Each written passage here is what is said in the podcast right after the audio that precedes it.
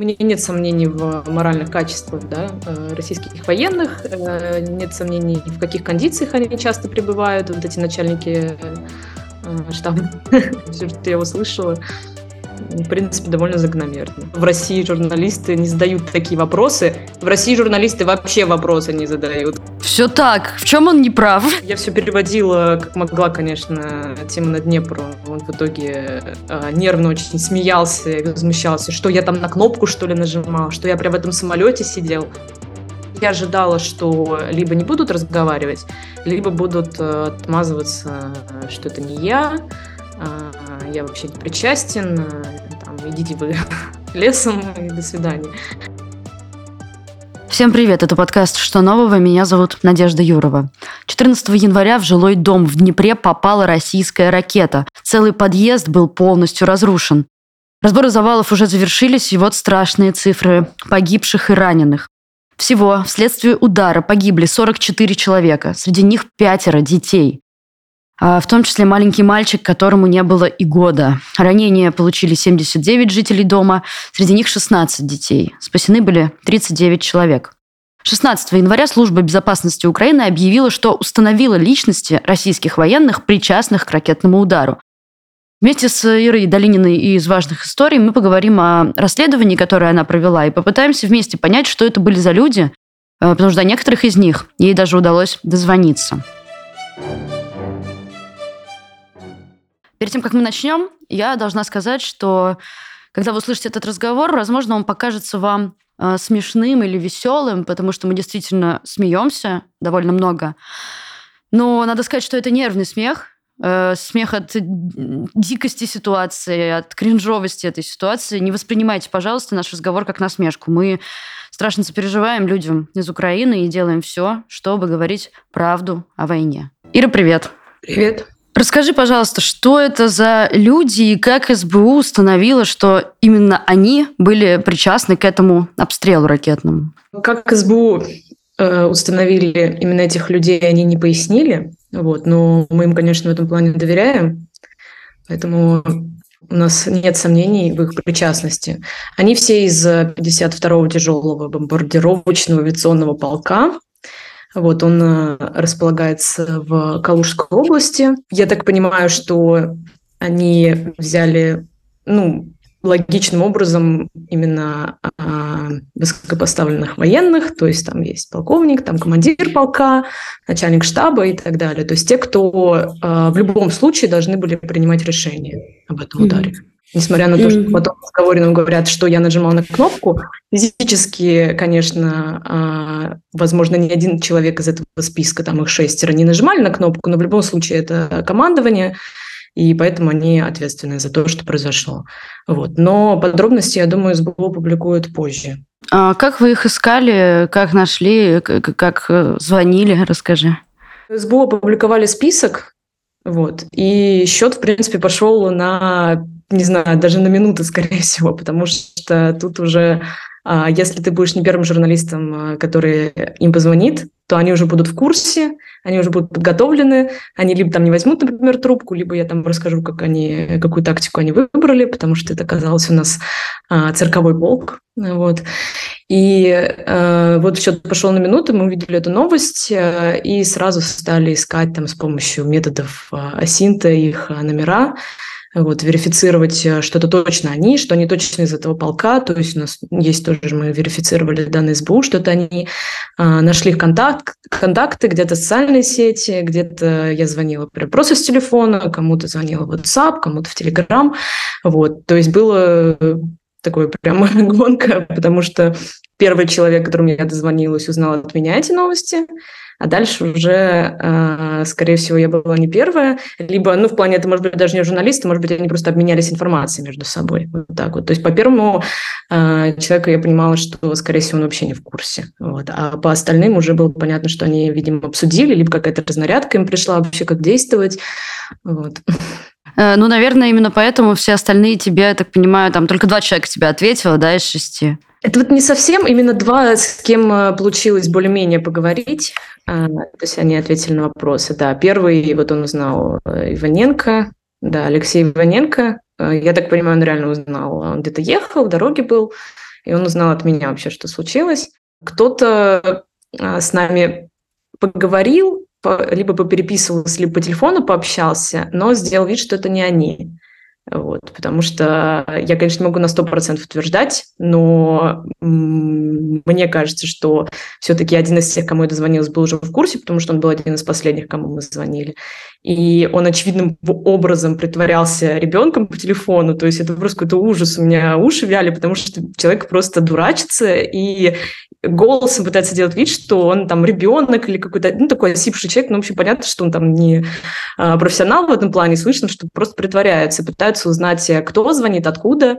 Дальше мы стали переписываться с ним в Телеграме, он тоже пытался узнать, по какому поводу, и, ну, просто меня пранковал, говорил, а что это по поводу Олимпиады а, по математике, на которую я скоро еду. А еще, кстати, хочу поехать на Олимпиаду по биологии вы такой-то, такой-то? Нет, вы, наверное, ошиблись. Я говорю, нет, я сомневаюсь, что вы ошиблись. Ну, там видно дальше было по переписке, что я, конечно, в этом плане, да, как журналист у меня нету прям прямых доказательств, вот, но я э, по контакту, поэтому в Телеграме были уверены, что это он, он зарегистрирован на этого человека, которому 40 лет, вот, и э, по голосу, у меня запись есть, слышно, что ну просто кто-то притворяется. Вот, дальше у нас был один, который якобы лесник, и еще один, который якобы человек с инвалидностью, который никогда не служил в армии, ничего не понимает, что происходит.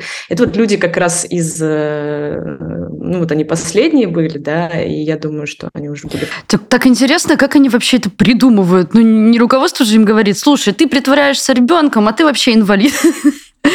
Как это происходит вообще? Как у них в голову-то это приходит? Да, да, да. Я просто, когда вот до, до одного дозвонилась, по этому голосу я на секунду подумала, господи, а вдруг э, телефон взял кто-то из родственников этого человека. И, может быть, ну, человек, например, там, с особенностями развития или с какими-то там отклонениями, и такой голос странный, а я сейчас э, как бы ему не верю, вот, и кого-то мучаю, мне немножко так совесть замучила. Дальше по переписке я поняла, что это все-таки он притворялся. И из-за того, что вот эта тактика какая-то странная повторилась э, с несколькими людьми, мне кажется, да, они как-то это обсудили, а, что-то типа говорите им, что это не вы. Вот. Ну, не знаю, можно было, в принципе, трубку не брать, но вот почему-то мне кажется, что это они как-то вместе придумали, потому что слишком это вот подряд, э, ну, сложно было поверить. Потому что если а, вы читали там, что этот лесник сказал, что не нужно ходить к нему в лес, вот. ну, то есть там такая завуалированная немного угроза была, то есть понятно, что это тоже никакой э, не лесник был. Друзья, из-за давления властей в марте 2022 года «Новая газета» приостановила свою работу. Часть из нас уехала в Ригу. Так появилась «Новая газета Европа». Если вы хотите поддержать нашу работу, подписывайтесь на рублевые донаты в Бусте. Даже несколько сотен рублей в месяц от вас значительно нам помогут. Переходите по первой ссылке в описании и подписывайтесь на один из наших тарифов.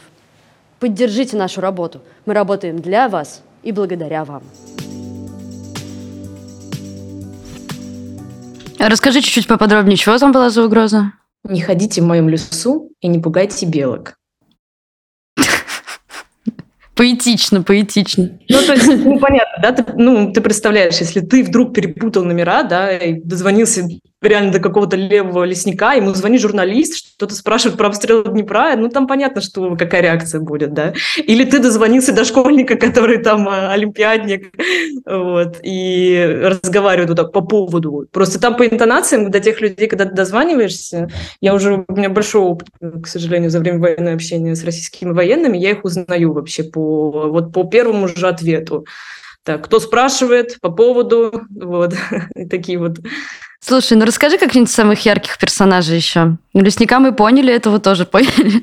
Э, или хотя бы, что они, что они подробнее рассказывали. Какая тебя реакция типа поразила, например, или слова? А, нет, ну самый, конечно, яркий вот э, персонаж. Я так понимаю, что я позвонила ему, когда он э, был со своими товарищами в определенной кондиции. Мне так кажется, по голосу и по разговору. Либо я пытаюсь его оправдать, и он на самом деле просто по жизни такой, но, по-моему, там слышно было, что они скорее всего, выпивают по крикам. Это вот Дмитрий Галенков, начальник штаба авиационной эскадрильи вот этой авиационной группы из Шайковки, откуда они все из Калужской области. Два люди солдат, нас один регион. Камчатка или Якутия. Да, но вы можете сами Россия! говорить там без подсказок. Россия! Россия!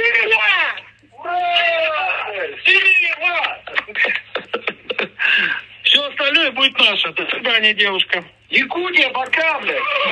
Вот, и он э, решил с самого начала, он спросил, что за издание. Наше издание он не слышал.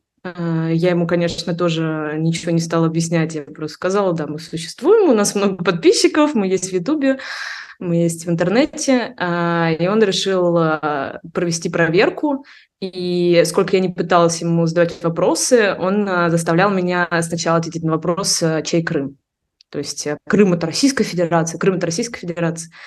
Вот. Я, конечно, на секунду задумалась, может быть, есть смысл ему подыграть, а, притвориться, чтобы из него получить какую-то информацию, потому что у нас такое название важной истории, э, может быть кем угодно, да, по нему как бы не говорится, провластные мы или независимые, да, то есть ты, скорее всего, так не поймешь, особенно там, я не думаю, что они медиа какие-то читают. На секунду я задумалась, но честно говоря, уже почти год войны, и я уже, мне просто совесть не позволила. То есть вот у меня на секунду эта мысль проскочила, что, скорее всего, я чувствую, что он в какой-то кондиции, возможно, если я ему подыграю, может быть, у меня будет какой-то полноценный разговор, но я не смогла, я сказала, что он аннексирован Российской Федерацией, и все. И дальше начался просто какой-то холивар, вот, э, он мне там пытался, сначала он со мной разговаривал на «вы», пытался объяснить, значит, почему Крым а, Россия, э, это Российская Федерация. Дальше говорил, а, и вот и ЛДНР, и ДНР, и Херсонская, и э, э, ну вот четыре субъекта, которые присоединились к России. То есть тебе так важно, что Россия аннексировала территорию, и ты даже не можешь вспомнить еще четвертую область, как она называется. Вот. И все он пытался, в общем, перевести разговор, но на самом деле мне кажется, что его тоже, он уже был в курсе, возможно, ему кто-то позвонил, потому что, когда я говорила про Днепр, он, я все знаю, что вы хотите спросить, а, но я все-таки хочу, вот, чтобы вы мне ответили, там, как вы можете быть российским журналистом и говорить, что Крым вот это, вот это, ну вот другое. То есть даже у человека язык не поворачивается сказать аннексирован. И решил он, значит, он и его а, товарищ, которого я постоянно слышала, который ему, видимо, советовал, а, что отвечать, что-то подсказывал, а, они решили, что я журналистка из Украины, вот, и орали, чтобы я говорила по-украински, оскорбляли, вот говорили, что я не могу быть журналистом из России, если я вот говорю, что Крым вот это, это другое, как вы можете это говорить, сказал абсолютно шедевральную фразу, которую даже не осознал, что в России журналисты не задают такие вопросы. В России журналисты вообще вопросы не задают. Все так. В чем он не прав? Я хихикнула, сказала, слушайте, это отличное замечание. Я, конечно, поняла, что он не это имеет в виду, но это правда, это настолько иронично было именно от него услышать, а, что в России не задают журналисты вопросы. Э, вот, поэтому я все переводила, как могла, конечно, тему на Днепру. Он в итоге э, нервно очень смеялся и возмущался, что я там на кнопку, что ли, нажимал, что я прямо в этом самолете сидел. То есть, э, ну, мне было очевидно, в общем, кому я позвонила, вот, что он все знает, что он причастен. А, ну, там такая была кондиция, что в какой-то момент я поняла, что надо просто уже дослушать вот этот э, парад, э, этот, э, эти крики, и никакого толкового разговора у нас уже не выйдет из-за того, что он понял, ну и тем более додумал, откуда я, потому что дальше мне там кричали, что такое Украина, вот, что они все захватят, что все будет российским, не только вот эти четыре субъекта, которые они даже не знают э, все, как называются. Ну, то есть там можно послушать, мы решили даже кусочек выложить, уже финал. Ну, слушай, какое у тебя вообще ощущение после этого всего, с этих разговоров и написания этого текста? Я не скажу, что я прям сильно была удивлена. Вот, то есть э, э, мне немного, ну, это тоже там слышно, немного смешно, конечно, было слушать их, потом э, меня уже потрясывало.